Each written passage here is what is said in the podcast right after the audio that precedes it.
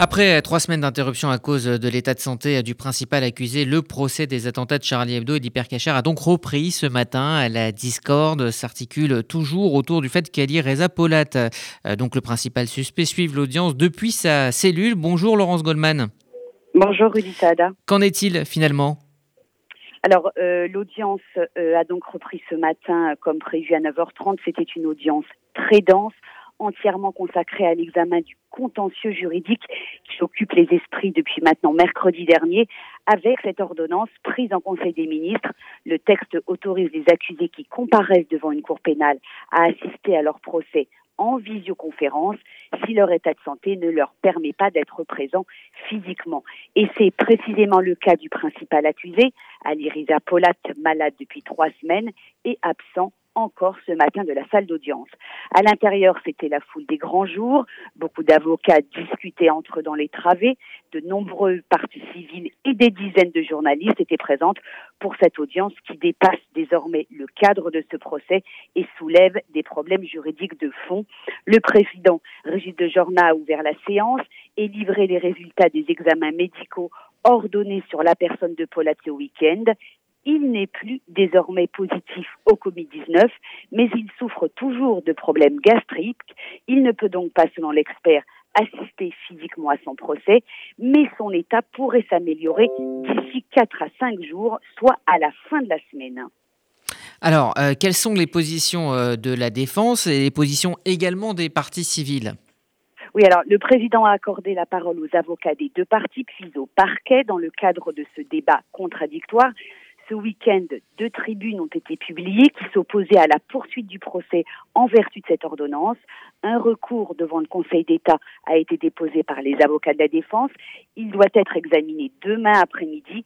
La décision d'annuler ou non cette ordonnance pourrait être connue dans les 48 heures. À la barre à présent, si Maître Coutempère, l'avocat d'Ali Reza Polat, a parlé d'un coup d'État factieux à propos de ce texte gouvernemental, les autres avocats de la défense et des partis civils étaient sur la même ligne. Attendons des nouvelles de l'état de santé du principal accusé, attendons la décision du Conseil d'État et demandons une nouvelle suspension d'une semaine. Maître Laurent Sechman, qui représente la famille de Michel Saada, l'une des victimes de l'hypercachère, a pris la parole. Il a été refusé à mon client, dit-elle, la possibilité de vivre au seul motif qu'il était juif.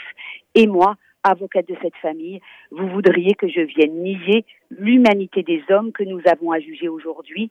Je vous demande d'attendre une semaine et que nous reprenions date lundi prochain en application de la loi du Code de procédure pénale. Maître Sénique et Barré, avocate partie civile pour Charlie Hebdo, étaient sur la même ligne, rappelant elle aussi leur attachement viscéral au respect des personnes. Mais l'avocat général a pris ensuite la parole avec un avis différent oui, nos droits sont impactés par la situation sanitaire, dit-il. Nous n'avons aucune certitude sur l'évolution de l'état de santé d'Ali Polat. Peut-être faudra-t-il encore suspendre. Peut-être que d'autres accusés auront attrapé Covid. On fait quoi a demandé l'avocat général. On prend ce risque. L'avocat général qui a donc demandé que l'audience reprenne conformément aux dispositions de l'ordonnance gouvernementale. Enfin, le dernier mot est revenu à la défense.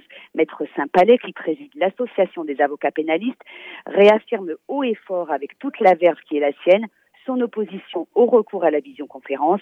Il a demandé lui aussi une suspension des débats jusqu'à lundi prochain, mais l'une de ses consoeurs a ensuite pris la parole et indiqué clairement et ce n'avait pas encore été dit ce matin, la défense s'en ira si la visioconférence devait être utilisée. L'audience est à présent suspendue.